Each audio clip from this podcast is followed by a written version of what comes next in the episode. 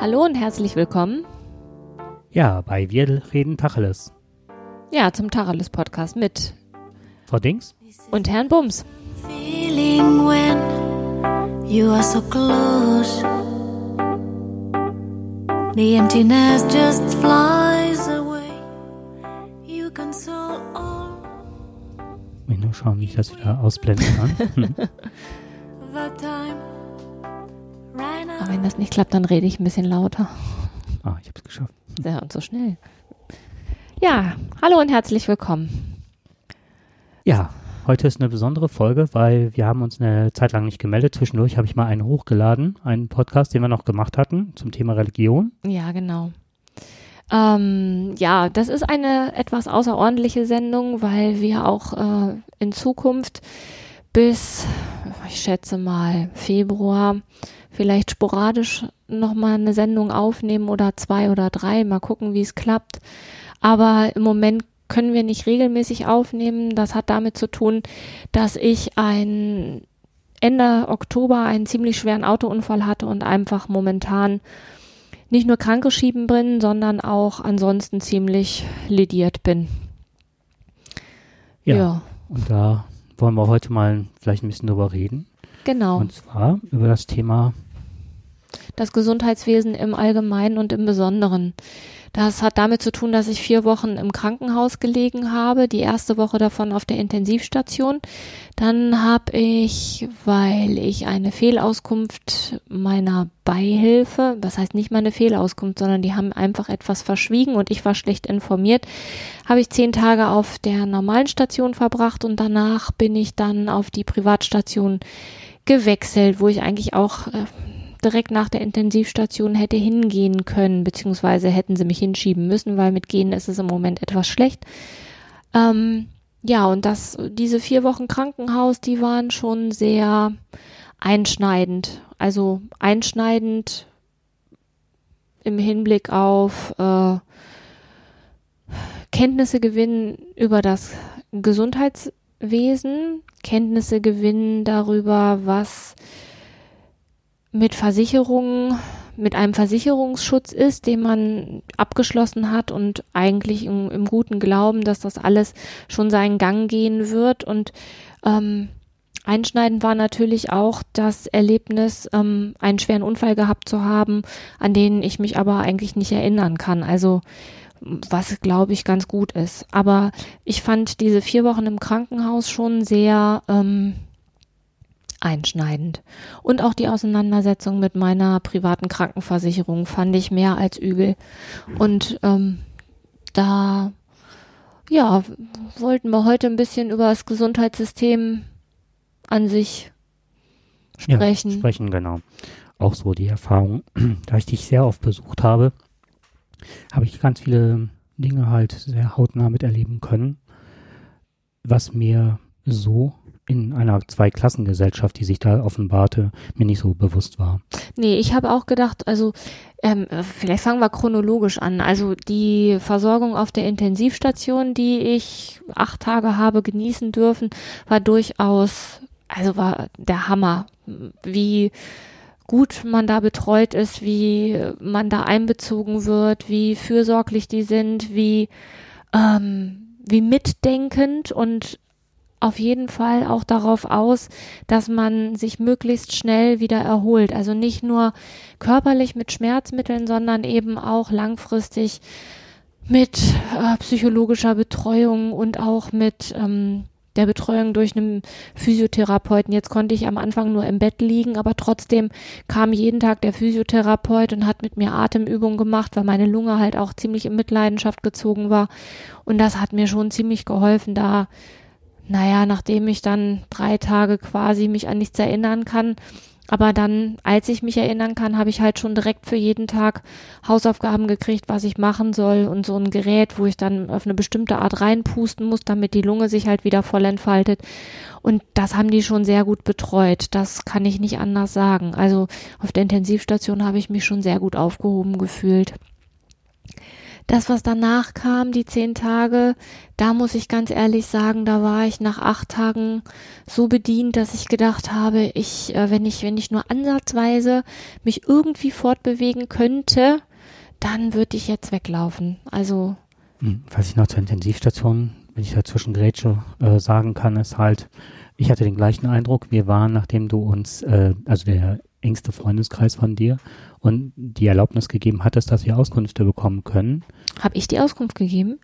Bitte? Ich habe die Auskunft Du gegeben. hast gesagt, als du das erste Mal wach wurdest und ne, die haben mich gefragt, wem, wem, wen, wen ne, sie und informieren dann hast sollen. du halt eine äh, Liste von Leuten genannt, die sich informieren dürfen und danach bekamen wir halt ähm, alle Infos, die wir brauchten, um auch weitere Dinge ähm, voranzutreiben und was mich total ähm, überraschte war, wie früh man dich aus dem Bett geholt hat und dich auf die Beine gestellt hat, obwohl auf die Beine stellen wirklich in dem Moment ähm, das falsche Wort war. Also das war schon, dass ich dachte, das, das geht nicht mit rechten Dingen zum ersten Moment, aber es scheint gang und gäbe zu sein, dass man das macht, wenn es irgendwie möglich ist. Und ich hatte mich auch noch beim Hausarzt informiert, beziehungsweise auch noch andere Quellen rangezogen, wo ich dann wusste, das ist tatsächlich so. Das fand ich also sehr erstaunlich, inwieweit man Leute schon nach so einem Unfall aus dem Bett holt Mhm. damit sich das alles, also ähm, was weiß ich, Herz-Kreislauf-System, Lungen und so weiter, dass das alles wieder, ja, auf Vordermann kommt. Ja, das hat halt, ich glaube, das hat was damit zu tun, dass man ja, so, je länger man da irgendwie bettlägerig ist, ne, desto größer ist ja auch die ähm, Gefahr, dass man hier so eine, hier so eine Thrombose, ich muss ja jeden Abend auch mir eine Thrombosespritze geben, ne, weil ich ja noch nicht so mobil bin. Wobei im Vergleich zu noch von vier Wochen bin ich ja, Hammer, kann ich bist. ja Mhm. hier im Haus alleine rumlaufen, Treppen hoch und runter hüpfen auf dem einen Bein. Das andere Bein muss halt noch ein bisschen heilen. geschont werden. Ja. Mhm. Ja, das war halt, ich war auch ähm, sehr angetan, wie freundlich, wie zuvorkommt und ähm, wie auskunftsfreudig, also auch alles wieder und wieder erklärt, weil der Schock war zuerst mal so, dass ich zwar viele Dinge wahrgenommen, aber nicht verstanden habe in dem Moment, was alles passiert war oder ne, so im Ablauf. War im Ablauf schon, aber so, was so deine Gesundheit anbelangt. Ja, und ähm, wie gesagt, die waren toll auf dieser Station. Mhm, waren die auch. Mhm. So, und dann bin ich auf die, auf eine Station gekommen, ähm, also reguläres Krankenhaus, reguläre Station. Ich bin erst in ein Zimmer gekommen, das war ein Dreibettzimmer. Ähm, da war aber nur eine Frau drin. Und das war okay. Also das Zimmer war jetzt nicht besonders groß, aber war so, dass ich gedacht habe, ja, pff, das ist in Ordnung, ne? Und dann kam aber einen Tag später kam dann noch die, ähm, noch eine dritte Frau da rein und ich lag direkt in der Mitte. Dann war es schon ziemlich eng. Und ich war der Meinung, dass ich als Lehrerin ja eigentlich auf der Privatstation bin. Und dann hatte die Schwester das unten geklärt und sagte, ja, sie sind, ähm, sie haben da kein, also sie haben Selbstkosten, sie müssen jeden Tag 25 Euro selber zahlen. 15 Euro für, ja, jetzt lass mich lügen, 15 Euro entweder fürs Zweibettzimmer und 10 Euro Chefarzt oder umgekehrt. Na, auf jeden Fall insgesamt 25 Euro. Und zu dem Zeitpunkt war ja noch nicht klar, wie lange ich wirklich im Krankenhaus bleiben muss, ne? Ob das jetzt ein Monat ist oder zwei Monate. Habe ich gedacht, na, dann bin ich aber ganz schnell ganz schön viel Geld los, also lasse ich das lieber. Was, ich habe dann auch bei meiner Krankenversicherung an, äh, nicht bei der Krankenversicherung, sondern bei der Beihilfe angerufen und die haben gesagt, ja, das ist richtig. Sie müssen jeden Tag 25 Euro dazu bezahlen. Was die gute Dame mir nicht gesagt hat, war, dass das in der Regel durch das Krankenhaus Tagegeld von der Krankenversicherung Abgedeckt. abgedeckt ist. Hm. Ne? Also ich habe einen Beihilfeanspruch von 70 Prozent, weil ich ja zwei Kinder habe und die restlichen 30 Prozent sind durch die private Krankenversicherung abgedeckt. So und ähm, das hat die mir aber nicht gesagt und deswegen bin ich von diesen 25 Euro ausgegangen. Ja, nachdem ich dann dann aus diesem Dreibettzimmer rausgekommen bin, weil da eine nette Schwester war, die gesagt hat, hm, wir haben aber ein nettes Zweibettzimmer für Sie, da ist eine nette Frau drin. Das stimmte auch. Und dann war ich zehn Tage mit dieser netten älteren Dame in einem Zimmer und das war wirklich angenehm. Also die war, ähm, ich habe wirklich Glück gehabt. Das war ein Zweibettzimmer, das war total ruhig. Wir haben beide keinen Fernsehen gucken wollen. Ähm, Hätte sie auch nicht gekonnt. hätten wir auch nicht gekonnt, nee, weil die ältere Dame war sehr schwerhörig und das war so ein alter Telefunkenkasten, weiß nicht, Diagonale vielleicht.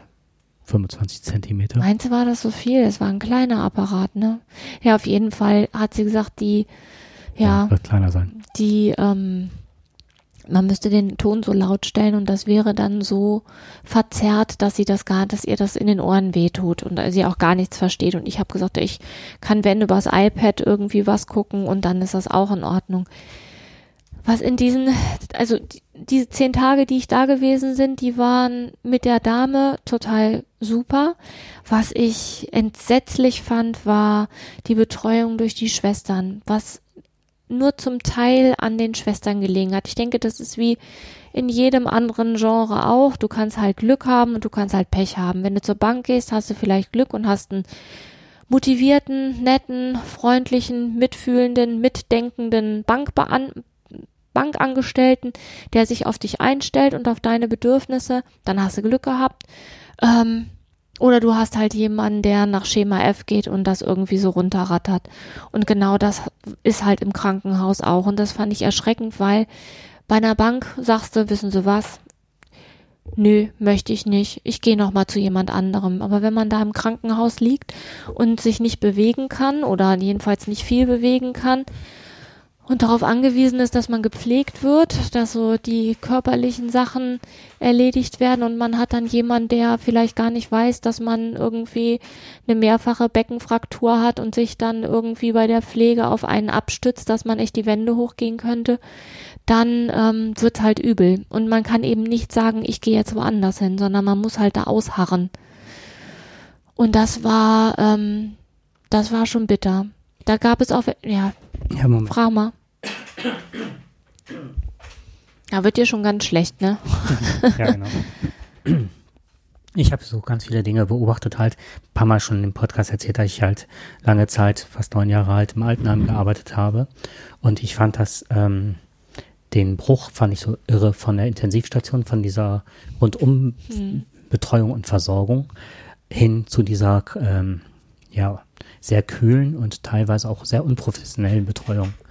Unprofessionell dahingehend zum Beispiel, ähm, dass ich beobachtet habe, dass Medikamente nicht gegeben worden sind, also der älteren Dame, die es halt jetzt selber nicht konnte in dem Moment und das dann über lange Zeit liegen blieb, sie sich dann so abends gewünscht hatte, äh, dass sie sich halt nicht mit eiskaltem Wasser die Zähne putzt, weil es ihr am Zahnfleisch wehtat und dass man, dass wir das dann, also ne, dass ich das dann irgendwann ihr abends mal warmes Wasser da schon hingestellt habe, mitdenkend und äh, zu sehen, ähm, wenn man sich über eine alte Person rüberbeugt, die wirklich topfit für ihr Alter, sowas von hammerfit war, die ne? war und total fit. viel erzählte, viel äh, Mitbekam. mitbekam und, also wirklich, die toll. stand im Leben vom, vom Kognitiven her, ne? Und dass sich dann da jemand rüberbeugt und behandelt wie ein Kleinkind und sie anschreit, na, Frau so und so, möchten Sie das und das? Also das dachte ich, boah, wie abfällig ist das, so mit Leuten zu sprechen. Man muss doch mitbekommen, dass die Frau, und selbst wenn sie ne, geistig äh, dement gewesen wäre, wird man doch mit Leuten so nicht sprechen. Nee. Das fand ich, ähm, ja, das fand ich sehr erschreckend. Und ähm, auf der anderen Seite, was man den Schwestern zugutehalten musste, war halt, wie die Flure waren so, dass man Mhm. kaum bis zum Ende gucken konnte, Ja. so weitläufig. Und dass die oftmals nur zu dritt darum fegten, wirklich im wahrsten Sinne des Wortes Mhm. fegten. Ja, das ist auch, ne? Also ich könnte mir auch vorstellen, dass das vielleicht auch so ein Schutzmechanismus von den, von den Schwestern teilweise ist, dass die dann sagen, ja, bevor ich mich da gedanklich drauf einlasse, schotte ich mich lieber ab, sonst kann ich das gar nicht aushalten. Ich weiß, dass die hammermäßig unterbesetzt sind. Und hab auch immer gesagt, ne, ich klingel nicht einfach nur so, sondern so. Also man hat aber auch das Gefühl, dass man sich dafür entschuldigen muss, ne? Ja. Mhm. Das, man muss sich dafür nicht entschuldigen, aber man hat so den Eindruck, dass man einfach auch ja eine Last ist. Und das ist, ähm, das hilft nicht beim Gesundwerden. Nee, und das wurde auch so suggeriert, fand ich. Ich, teilweise, Ja. teilweise, nicht von allen. Hm. Da waren auch welche dabei, die waren ähm, hammermäßig einfühlsam, ne? So wenn ich dann die eine Nachtschwester denke, die da jeden Abend kam und noch gefragt hat, wie der Tag war und die ich dann auch letztendlich nach diesem Ergebnis oder die von sich aus angeboten hat, nochmal im, den Laborbericht anzufordern, um zu gucken, wie dieses Ergebnis ist, das fand ich schon mehr als, äh, da habe ich mich tierisch drüber gefreut. Das hätte sie nicht machen müssen, weil alle anderen Schwestern hatten auch gesagt, naja, bis 16 Uhr, wir haben jetzt kein Ergebnis, dann kriegen sie morgen das Ergebnis. Was die nicht gesagt haben, war, dass es ein 24-Stunden-Labor ist und dass sie jederzeit die anfordern können, die Berichte. Das heißt, die hätten auch abends um sieben Uhr schon mal gucken können, ob der Bericht da ist. Und das ist so, das, das ist sowas, das, das finde ich schäbig, weißt du? Ja, und auch teilweise die eklatanten Fehlergebnisse, die mitgeteilt worden sind, wo, du, wo man dachte, so, was, was ich, ähm, ja. ja, vielleicht magst du das mal kurz erzählen, weil das Ja. war ja wirklich, äh, Ja, das war schon. es ging ähm, um eine Impfung, ne? Dass du sollst Ja, Schritt- ich sollte eine Impfung bekommen. Und zwar, also ähm, durch den Unfall sind mehrere Sachen kaputt gegangen. Also zum einen die Milz, äh, nicht die Milz, die Milz war kaputt, die konnten sie aber retten. Das ist die Auskunft, die ich im, äh, Hm. in der Intensivstation bekommen habe. Zwerchfell wurde genäht, äh, Magen wurde wieder nach unten gezogen, Lunge musste sich entfalten, ne? Und dann noch die, okay, die Rippenbrüche und die, die Beckenfraktur, okay. So, und dann kam irgendwann auf der Station der Arzt und sagte zu mir, Sie bekommen dann auch morgen, morgen oder Sie bekommen auf jeden Fall jetzt noch eine Impfung, weil bei Ihnen ja die Milz nicht mehr da ist. Und dann habe ich gesagt, was? Die Milz ist nicht mehr da? Aber Sie haben doch gesagt, dass die Milz gerettet werden konnte. Und dann hat er gesagt, äh, dann hat er nachgeguckt und hat gesagt, ja, Entschuldigung, das ist, ähm, ich, das ist ein anderer Patient, das tut mir total leid. Ne, wo ich gedacht habe, so, okay, gut, dass, ihm- dass ihm das eingefallen ist, bevor ich die Impfung bekommen habe, ne? Und dass er es gesagt hat. Weil die haben ja auch Blut abgenommen und ich wusste gar nicht warum. Und ich habe auch nicht gefragt, warum mir Blut abgenommen wurde, weil ich gedacht habe, okay, das wird vielleicht einfach Blut abgenommen. Einen Tag später stellte sich heraus, dass ähm, meine Bettnachbarin einen multiresistenten Keim in einer offenen Wunde hat. Den hatte sie aber nicht bei der Einlieferung ins Krankenhaus, weil da wurde ja ein Abstich, Abstrich gemacht. Und dann wurde halt geguckt, ob wir den Abstrich auch haben. Also ob das nicht nur in der Wunde ist, sondern bei uns im Rachenraum und Nasenraum. So, und da hat mir der Arzt dann noch erklärt, dass ich mir keine Sorgen machen müsste, weil der Keim würde ja nicht von einem Bett zum anderen hüpfen. Ja, da habe ich mir nur gedacht, na ja, aber wenn der nicht hüpfen kann, der Keim, ne, wovon ich jetzt auch mal ausgehe, weil so richtig hüpfen tun die ja nicht, die werden ja schon irgendwie verteilt, dann frage ich mich, wie die Frau an diesen Keim gekommen ist, den sie ja bei Einlieferung nicht gehabt hat. Und das fand ich schon eine ziemliche, das war schon eine ziemlich harte Nummer. Zumal ich ja zu dem Zeitpunkt auch, ähm, das war an einem Mittwoch und an diesem Mittwoch sollte ich eigentlich zum Ultraschall gefahren werden, um zu gucken, wie was meine Wasseransammlung zwischen Lunge und Rippe macht. Ob die punktiert werden muss oder nicht. Und wenn man schon so viele Eingriffe gehabt hat und so viele an einem rumgezerrt haben und man sich sowieso kaum rühren kann, dann, also ich hatte das Gefühl, wenn ich jetzt noch punktiert werden muss, dann äh, weiß ich nicht. Dann ist das quasi der Tropfen, der das fast zum Überlaufen bringt. Ich weiß nicht, ob ich das irgend Psyche jetzt. ja, ob Hm. ich das noch irgendwie hätte wegstecken können. So, und dann habe ich den ganzen Mittwoch darauf gewartet, dass ich zu diesem Ultraschall komme, habe auch mehrfach nachgefragt und egal welche Schwester da kam, ja, ja, sie werden heute noch zum Ultraschall gefahren.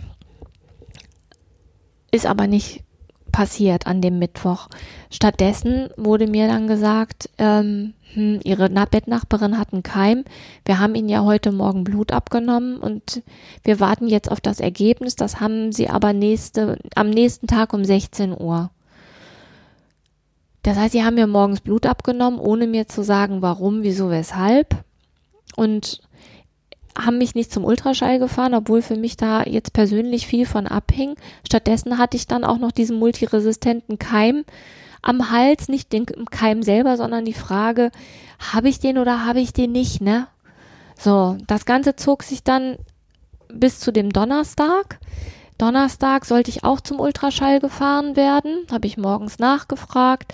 Dann waren wir ja im Quarantänezimmer, so lange, bis halt klar ist, ob wir den Keim haben oder nicht. Das heißt, ich durfte auch nicht mehr auf dem Flur, wobei ich ja zu dem Zeitpunkt gerade so weit war, dass ich ein paar Schritte mit diesem Gehbock hoppeln konnte auf dem rechten Bein, weil das linke Bein darf ich ja bis Anfang Januar nicht so richtig belasten. Ja, und dann ähm, wird man dann einfach da geparkt, ne? Also jeder, der in das Zimmer kam, sollte eigentlich Schutzkleidung tragen. Ja, und ehrlich gesagt, Kaffee ist dann auch ausgefallen, weil da kam auch keiner mehr rein. Da haben die keine Zeit für. Die haben keine, also glaube ich zumindest, die haben keine Zeit, sich die ganze Schutzkleidung anzuprömmeln, um uns eine Tasse Kaffee zu bringen. So, und Besuch bekam man ja dann auch nicht mehr, weil ne, man jedem gesagt hat, hör mal, bevor du mich besuchst, überleg dir das gut, weil, ne, musste dich einmal in Schutzkleidung prommeln. Ja, was ich in der Zeit gemacht habe, war, ich habe mich nochmal mit der Beihilfe und mit der Krankenversicherung telefonisch auseinandergesetzt und es stellte sich raus, dass das Krankenhaustagegeld das bezahlt. Daraufhin habe ich Himmel und Hölle in Bewegung gesetzt und habe veranlasst, dass für mich auf der Privatstation ein Zimmer, äh, also ein Bett klar gemacht wird. So, und Donnerstag endete wieder Mittwoch auch, nämlich kein Ultraschall kein Ergebnis. Das war dann plötzlich nicht mehr Donnerstag nachmittags um 16 Uhr, sondern ja, dann kriegen sie am Freitagmorgen das Ergebnis. Und die Nachtschwester war dann so nett, den Laborbericht anzufordern, so dass ich dann Donnerstag mit der Gewissheit einschlief, ich habe diesen blöden Keim nicht auch noch an der Backe. Ich habe nur das Ultraschall noch an der Backe. Am Freitag noch eine wichtige CT-Untersuchung, um zu gucken, ob das Becken sich verschoben hat. Hätte sich das Becken verschoben, hätte ich nochmal nach Bochum verlegt werden müssen, um nochmal eine neue OP über mich ergehen lassen zu müssen, so dass für mich von Mittwoch bis Freitag quasi Ende im Gelände war, also rein gefühlt.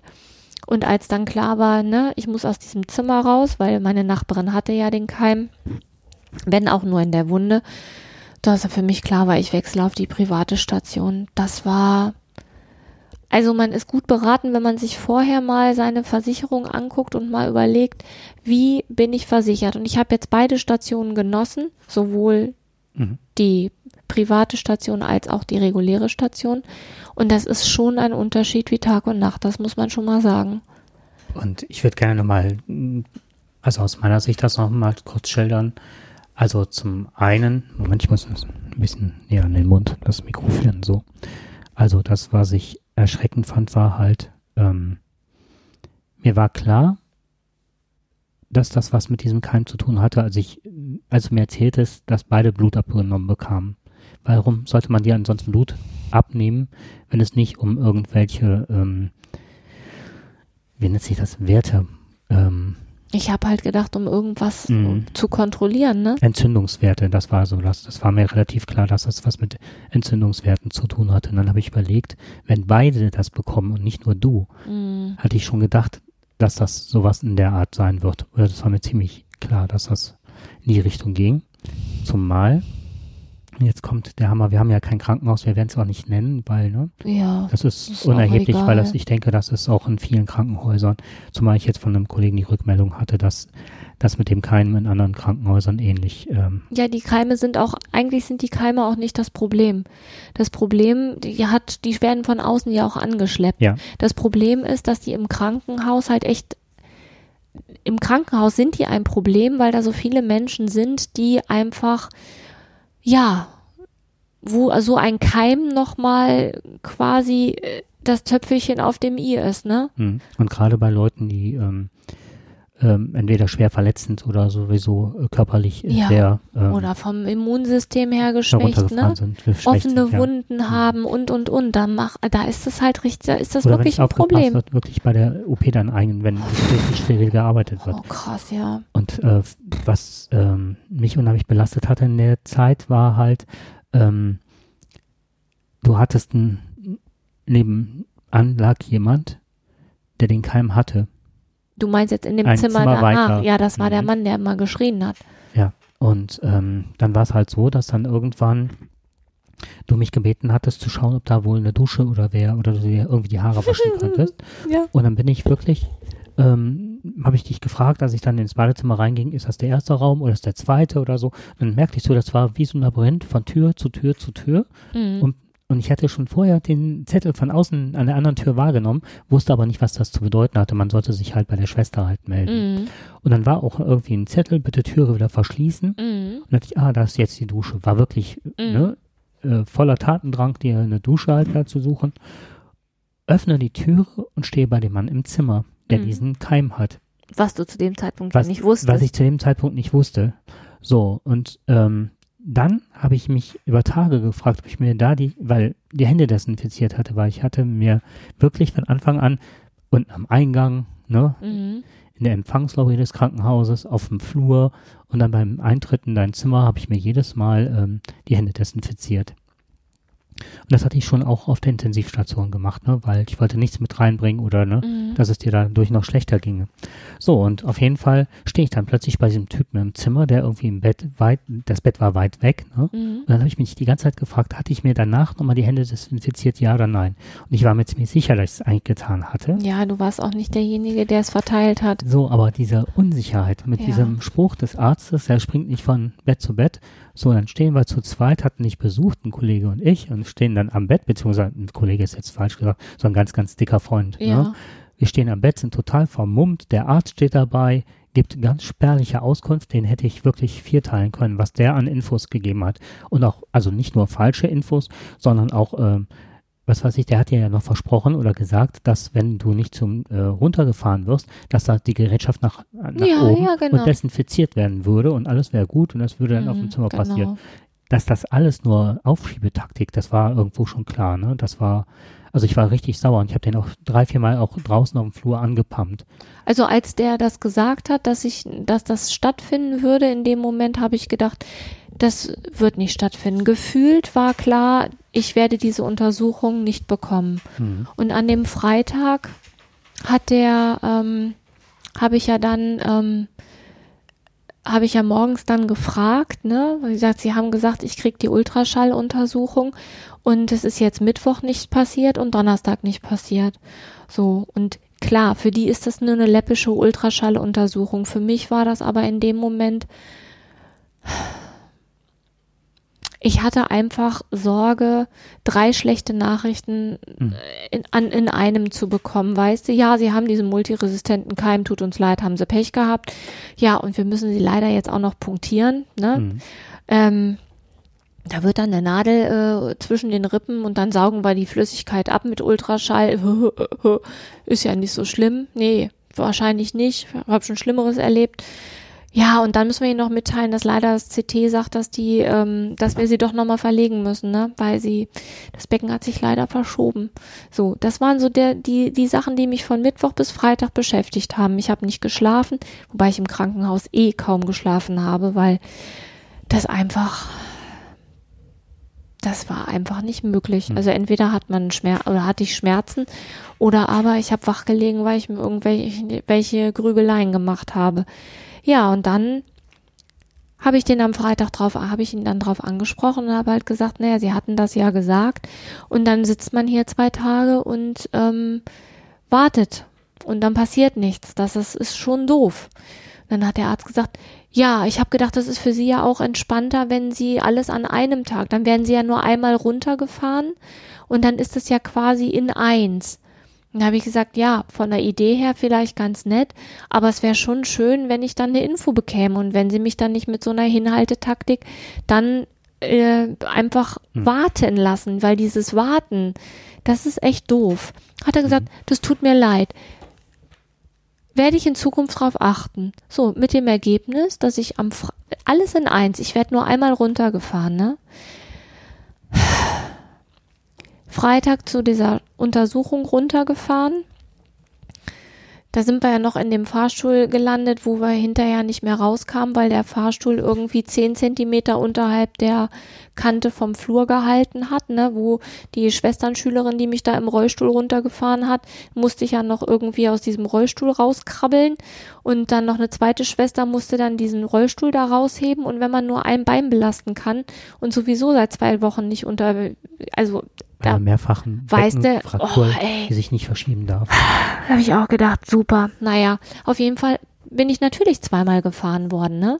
So viel zum Thema ein Abwasch, ne? Und beim ersten Mal fahren bin ich ja noch in diesem Fahrstuhl hängen geblieben, wo ich echt gedacht habe, ey, das ist jetzt nicht deren Ernst. Bei diesem multiresistenten Keim war ich halt auch noch bei meinem Hausarzt und habe dann äh, ihn gefragt, weil zum, weil ich gerne doch wissen wollte, wie der übertragen wird, weil ähm, jeder, der mir eine Auskunft gab, war immer nach dem Motto, ja, ja, machen Sie sich mal keine Sorgen, Sie betrifft das ja nicht. Mm, genau. So, und dann, so weit war ich schon belesen, dass ich wusste, dass mich das nicht betrifft, weil, ne, also von meinen Mhm. Gesundheitswerten werde ich da jetzt wohl nicht mit ähm, irgendeinem Problem haben. Aber wenn Nein. ich den jetzt gehabt hätte, Mhm. hätte ich ihn auch wieder übertragen können. Also auch äh, selber, ähm, ja, derjenige zu sein, der dich infiziert oder vielleicht auch noch andere. Das war ja noch, von der Vorstellung war das ja total doof. Zumal, wenn die mit diesem Keim oder so dich dann noch punktiert hätten oder Das habe ich mir auch gedacht. Vielleicht haben die das auch einfach nicht gemacht, um nicht in den Zugzwang kommen zu müssen, dass sie mich punktieren müssen. So, und das nächste war, dass dann die, ne, dass wir da alle sozusagen verkleidet mit Mundschutz, mit einem Haarnetz und ne, einer Ja. viel zu engen Einheitsgröße, die, wo ich das Gefühl hatte, die war eigentlich dieser, dieser Überwurf, dieser Sterile war für Kinder geeignet. Das erste, was passiert ist, reißt halt auch äh, diese Schnur ab, die ich über meinen Bauch hätte wickeln können. Und ähm, wie man auch das Ganze halt ähm, steril entsorgt, dass man auch nicht mit den Händen, das, wir haben ja eine richtige Einführung bekommen und die Schwester nimmt dann ihren Kram und hängt das einfach so ins Zimmer rein ne, und schmeißt es nicht weg. Und die andere kam rein, zieht nichts Hatte an, nichts an. nichts von den Also die hatte nicht nichts Kittel an, an, äh, ne? genau, Ja. die normale Schwesternkluft hat dann da ihr Apparat dabei, mit dem sie dann die Essensbestellung aufnimmt, oder keine Handschuhe an. Ähm, legte das Gerät von Tisch Ja, zu ja, Tisch. ja, ja, ja. unten- Was, ich weiß nicht, was sie noch hingelegt hatte, wo man dachte, nein, der Keim, der springt halt nicht einfach von selber von. nein, der Doch, springt aber der nicht. springt über vielleicht über, über Nee. so eine Schwester von Tisch zu Tisch, habe ich gedacht. Ich ne? weiß es nicht, echt. Ich habe aber auch da echt Bauklötze gestaunt, ne? Also Ja. in diesen von Freitag bis äh, von von Mittwoch bis Freitag da war ich hatte ich echt den Pop auf. Ende vom Lied war ja, dass ich dann auf der Privatstation ich hatte ihn nicht, genau, das war schon mal das erste Becken hatte sich auch nicht verschoben. Und punktiert werden musste ich auch nicht. Also alle Befürchtungen hatten sich quasi innerhalb von einem Vormittag in Luft aufgelöst. Also das Punktieren, das hatte sich dann noch bis Montag verschoben, aber Montag war dann Entwarnung, ich muss nicht punktiert werden. Ja, und dann bin ich da auf der Privatstation gelandet und hatte dann wirklich, ähm, hatte dann wirklich, ähm, konnte dann ein bisschen runterfahren. Mhm. Ja, und dann auf der Privatstation lief alles ganz anders. Also ich weiß nicht, ob die besser besetzt sind, dass die sich einfach mehr Zeit nehmen können. Also die hat, da hat jede Schwester ein persönliches Wort äh, gehabt. Ich habe irgendwann mal im Badezimmer aus Versehen geklingelt, weil ich mich beim Abstützen an der Wand habe ich die Klingel gedrückt. Dann habe ich gesagt, das tut mir total leid, dass ich geklingelt habe. Und dann hat die gelacht und hat gesagt, ach, das ist doch nicht so schlimm. Dann klingeln sie eben nochmal. Das ist überhaupt kein Ding. Also das war so vom Gefühl her ganz, ganz anders. Und was auch ein großer Unterschied war, wir hatten nicht nur eine Toilette auf dem Zimmer für uns alleine. Also ich war da auch mit einer älteren Dame in einem Zimmer. Ähm, wir mussten uns die Toilette nicht mit dem Nebenzimmer teilen. Das fand ich ganz schön weil man ja dann auch nicht weiß, wer benutzt meine Handtücher, ne? Wenn die dann da neben dem Waschbecken hängen, denkt dann jemand, das ist ein Händehandtuch und morgens wasche ich mir damit das Gesicht und dann habe ich den Keim vielleicht von irgendwem gekriegt. Das war ganz nett. Und, ähm, und da gab's halt auch eine Dusche, in der man halt duschen konnte. Weil die Dusche, die auf der anderen Station war, da gab es eine Dusche im Gang.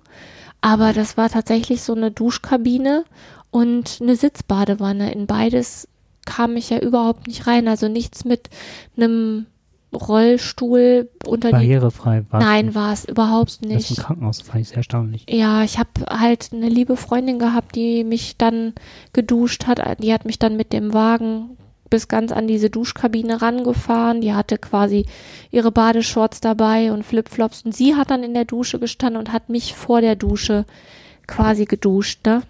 Hm. Und das war dann in dem privaten Zimmer, war das anders. Da gab's halt eine ebenerdige Dusche, da konnte ich mit diesem Rollstuhl da reinfahren und mich dann da duschen. Was sehr äh, offensichtlich war, war, die Privatstation war genauso gut besetzt wie die Intensivstation. Du hast immer auch im Foyer oder an so einer Theke hat jemand gesessen, es waren auch mal mehrere gleichzeitig da, mhm. die auch mal Pause gemacht haben. Das hast du nämlich bei dem anderen nicht gesehen, dass die irgendwann mal wirklich da gesessen haben. Und ich war ja zu unterschiedlichsten Zeiten. Wenn jemand saß, dann äh, machte der irgendwelche Dokumentation in Windeseile. Aber nie so, dass man so das Gefühl hätte, da wäre irgendwann mal ein bisschen Entspannung oder eine gewisse Ruhe. Das war immer Hektik, es war immer, auch mal, man hat das Gefühl immer, es ist alles zu viel wenn ich mal für dich nach einer Wasser, Flasche Wasser gefragt habe. Ich bin ja dann schon aus dem Zimmer raus, bin zu denen hingegangen und habe dann um Wasser gefragt. Dann stand da eine Kiste und sagt, ich kann mir das auch rausnehmen. Ja, ja, machen Sie mal. Selbst das, diese Frage war schon zu viel gestellt. Mhm. Und ähm, mir geht es gar nicht so sehr immer um das Thema privat oder nicht. Ich finde viele Sachen, die man als Privater mittlerweile hat, was man zahlt und welche Leistung man zurückbekommt, das steht auch nicht mehr in einem, in einem Einklang. Also ich habe mich damals auch sehr wohl gefühlt als Kassenpatient, war ich ja jahrelang, hinzugehen, so ein Kärtchen abzugeben und eine Leistung zu empfangen und mich um nichts mehr kümmern zu müssen. Mm. Wir haben äh, einen Selbstbehalt, der nicht wenig ist. Mm. Ne, du musst immer die Sachen schon vorstrecken und musst immer mit dem Geld jonglieren. Du musst gucken, dass du die Sachen alle beieinander hast, mm. dann irgendwann abschicken und du hast eigentlich nur Stalb. Und am Schluss stellt sich dann raus, wie viel Leistung du gar nicht in Anspruch nehmen kannst, hab von ich, denen du. Habe ich jetzt, ne? Also das, was, was jetzt in der, auf der Privatstation im Krankenhaus halt alles gut war, das hört quasi mit der Entlassung auf. Also ähm, was die private Krankenversicherung jetzt alles nicht zahlt, was die Beihilfe zahlt, das finde ich auch eher erschreckend. Also ich habe ähm, jetzt zweimal mit der Landeskrankenhilfe telefoniert, weil die irgendwelche Kosten nicht übernehmen werden. Das ist einfach so, übernehmen die nicht. Der ähm, also der eine hat einfach aufgelegt, ne? Der eine Sachbearbeiter. Und ich bin weder ausfallend noch laut geworden. Also er hat mir dann auch empfohlen, dass ich mich ja beim Vorstand beschweren könnte, wo ich dann gesagt habe, wissen Sie, ich habe so wenig Energie und die bis das bisschen Energie, das ich habe, das möchte ich gerne dafür nutzen, dass ich gesund werde und nicht an einen nichtsbringenden Brief äh, an den Vorstand, der wahrscheinlich sowieso nicht gelesen wird und ausgeht wie Hornberger Schießen. Da brauche ich meine Energie, brauche ich gerade anderweitig. Aber ähm, dann hat er irgendwann einfach aufgelegt ich dann gesagt habe, ich habe jetzt nicht nur einen massiven körperlichen Schaden, der glücklicherweise ja, wenn alles so sich so entwickelt, wie die Ärzte sich das vorstellen, ja irgendwann behoben sein wird, sondern ich habe auch noch einen finanziellen Schaden, weil ich auf vielen Kosten sitzen bleibe. Sprich, ich muss ja in so einem, ach ist auch egal, also viele Kosten, die nicht direkt zu der Behandlung dazugehören, die aber für mich gerade wichtig sind, dass ich wieder gesund werde. Ähm, zum Beispiel die Kosten für die Haushaltshilfe, weil ich ja im Moment mit den Krücken und auf einem Bein hüpft hier zu Hause nicht wirklich irgendwas leisten kann. Und das wird ja auch noch eine Weile so bleiben, weil das Becken eben insgesamt drei Monate braucht, bis es ausgeheilt ist. Das und ist das übernehmen die nicht. Das ist auch so eine Sache, die ich habe mir nicht vorstellen können, dass jemand, der wirklich nur auf einem Bein sich fortbewegen kann und wirklich auch nur ganz kurze Strecken, ähm, jetzt hast du im ersten Stock noch deine Dusche und das dann trainiert wird, äh, Treppen zu laufen, wo, äh, hoch zu hüpfen, mhm. wo ich dann denke, das ist ja mehr als gefährlich. Ja, also ich sollte mich jetzt nicht nochmal irgendwie lang machen, genau, weil dann habe ich ein Problem. Richtig, genau das. Und dann die Haushaltshilfe und auch teilweise, was man empfohlen bekommt als Hilfen. Das kommt ja auch noch dazu. Ja. Ähm, ich habe ja, jetzt quasi zwei Extreme hintereinander genießen dürfen. Eine super toll und die andere, naja, ist egal. Aber das sind auch nur, ne? Insgesamt kriege ich die ja auch nicht ewig gewährt. Also das ist, ähm, jetzt noch eine Woche und dann ist Feierabend. Mhm. Also zwei Wochen Haushaltshilfe und dann, wo ich auch von 30 Prozent wahrscheinlich selber zahlen muss. Das heißt, wenn das Sozialsystem nicht stimmt, wärst du jetzt ganz schön gekniffen. Sagen wir es mal so, wenn ich gesetzlich versichert wäre, dann äh, würden die Kosten komplett übernommen werden. Ich habe vom Arzt fünf Stunden also verordnet bekommen, fünf Stunden Haushaltshilfe pro Tag.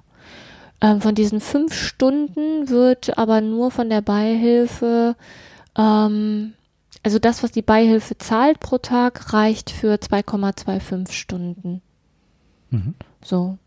Und ähm, ich befürchte, dass von diesen 2,25 Stunden die Kosten, die die verursachen werden, die Beihilfe zu 70 Prozent zahlen wird.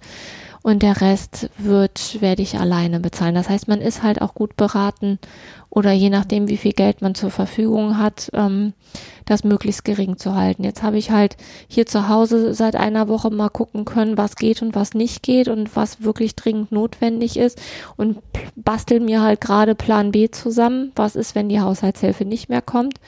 Aber das wird nicht ohne Hilfe gehen. Also ich brauche hier tatsächlich jemanden, der wenigstens einmal in der Woche durchputzt, weil putzen da, das geht alles nicht. Und ich merke halt auch, wenn ich halt den Vormittag hier unterwegs bin, und wir reden hier von so banalen Sachen wie Tisch decken, Tisch abdecken, Spülmaschine einräumen, Spülmaschine ausräumen, dann bin ich äh, fertig. Mehr schaffe ich körperlich im Moment nicht. Das auf einem Bein stehen, mehr oder minder. Ja, auf, auf einem Bein stehen mit einem kaputten Becken und auf beiden Seiten ne, Serienrippen, nicht- Rippenfraktur. Also, pff, Was du nicht hättest gemusst, wenn es fünf Stunden gewesen wären. nee, Mhm. nee, natürlich nicht. Und dabei sind jetzt noch nicht bei den zwei Stunden, also du sagtest jetzt putzen, ähm, Einkäufe, Ja, kochen, zum Arzt fahren, was da auch noch eigentlich äh, mit veranschlagt war. mhm. das kann Das ich mir alles abschminken. das Das, habe ich alles ja privat abgeben müssen. Ne? Also für mich wird eingekauft. Ähm, für mich wird zum größten Teil gekocht, so dass die auch nicht mal mehr kochen muss. Ähm, das, was ich mir erwünscht hatte, dass mit mir mal jemand zum Arzt fährt, das kann ich mir abschminken. Das wird nicht passieren, weil das einfach zeitlich nicht drin ist. Und ähm, das übernimmt die Krankenversicherung nämlich auch nicht, ne, wenn ich da mit dem Taxi hinfahre. Das heißt, du musst halt gucken, dass du da entweder mit dem Taxi hinfährst und das selber bezahlst oder du organisierst jemanden, der mit dir befreundet ist, der so viel Zeit hat, da und da mit dir hinzufahren. Also ich kann wirklich nur jedem, man, man geht ja immer nicht davon aus, dass man krank wird. So, aber es ist aus meiner Sicht jetzt doch irgendwie schneller passiert, als man denkt. Und wenn man selbst nicht krank wird, dann wird vielleicht das Kind krank. In meinem Fall habe ich ja großes Glück gehabt, dass meine Tochter, die mit im Auto gesessen hat, eine leichte Gehirnerschütterung Erschütterung hatte und eine Prellung am Bein und nach zwei Tagen zur Überwachung im Krankenhaus wieder nach Hause gehen durfte. Ähm, aber das weiß man halt alles nicht. Und ich habe für mich beschlossen, ich werde da in Zukunft genau hingucken. Und ich werde auch für mich, wenn jetzt das alles durch ist, werde ich für mich ver, ähm, versuchen zu organisieren. Da muss ich mal gucken, wie es vom Kosten-Nutzen-Faktor ist. Ich möchte ein Einzelzimmer haben. Ich möchte nicht nochmal mit jemandem zusammen auf einem Zimmer sein. Nicht, weil, weil das so, ähm, ich hatte ja beide Male Glück. Also die eine Frau auf der normalen Station, die war ja, die war also wirklich super lieber Super. nett. Trotzdem ist es so, dass du nie alleine bist. Hm. Bist 24 Stunden mit jemandem zusammen, den du nicht kennst. Und das ist einfach nochmal eine ganz andere Hausnummer. Ja. Ja. Ja. Und wenn derjenige sich nie die Hände wäscht, wenn er auf der Toilette war, ne? Oh, ja. Ekelhaft, oder? Ja. Und sowas auch zu ertragen dann, ne? Ja. Hm. Naja. Ja, und die Eigenheiten, Eigenheiten, die halt jeder so hat, ne? Hm. Mit einer Person, die man nicht kennt. Was ich ganz übel fand, war halt, Du, ne? ja, also echt übel war, was du alles hast bedenken müssen und beihalten müssen und die Lautstärke. Alleine so diese Sache, dass du da liegst, überlegst, wie du aus dem Zimmer kommst du hattest dann en endlich die Möglichkeit halt auf die Privatstation, nachdem sich das alles ergeben hat. Da war kein Zimmer frei, du solltest rübergeschoben werden. Nochmal, du sollst mal geparkt werden in einem anderen Zimmer. Mhm.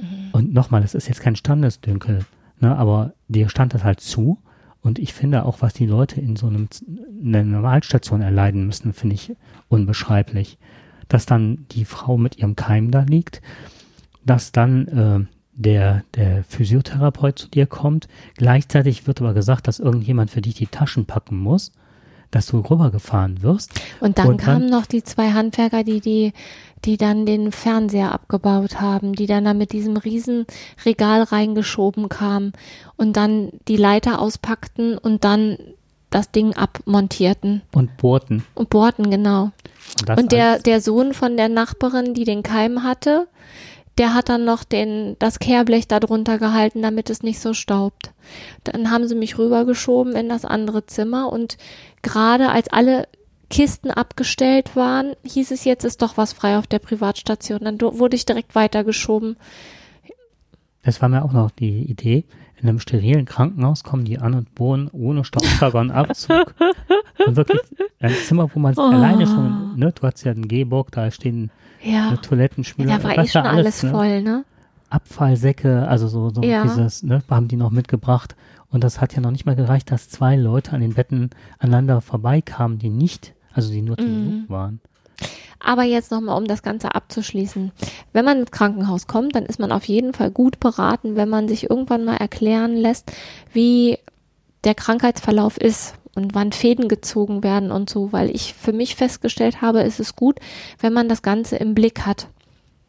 Weil irgendwann auf der Intensivstation wurde mir gesagt, dass die Fäden und dass die Klammern ähm, zwischen 10 und 12 Tagen entfernt werden. Dann habe ich am zehnten Tag dann- gesagt, müssten bei mir nicht auch mal die Fäden entfernt werden? Ja, ja, müssten, müssten. Ja, dann am elften Tag immer noch nicht und am zwölften Tag habe ich dann nochmal nachgefragt. Dann kam irgendwann eine Schwester und dann war der eine Faden schon eingewachsen und dann musste der mit viel, ach, ist auch egal, auf jeden Fall haben sie ihn halt noch gerade so rausgekriegt. Da musste ein Arzt kommen, der war aber eigentlich schon weg. Dann kam der noch mal rein mit seinen mit seinen Alltagsklamotten, weil der eigentlich schon auf dem Weg nach Hause war. Dann hat eine Schwester ihr Handy mit der La Taschenlampe angemacht, weil er mehr Licht brauchte. Ja, also es ist gut, wenn man weiß, wann was dran ist. Und wenn man dann auch nochmal sagt, ich sollte aber einen Ultraschall bekommen heute. Vielleicht schreibt man sich das dann einfach alles auf, dann wird es ein bisschen einfacher.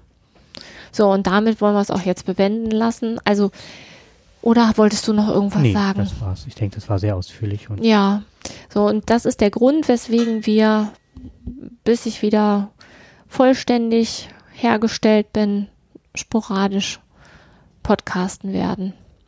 aber es bringt auch wieder ein bisschen Normalität. Ne? Ja, genau. Ja, bloß jetzt, ne, themamäßig war jetzt gerade Krankenhausversicherung und das war, stand jetzt einfach gerade an. Und deswegen dieser Podcast, der ein bisschen aus der Reihe schlägt. Ja. Dann wünschen wir euch trotzdem viel Spaß beim Hören. Ja, und bis zum nächsten Mal. Tschüss. Tschüss.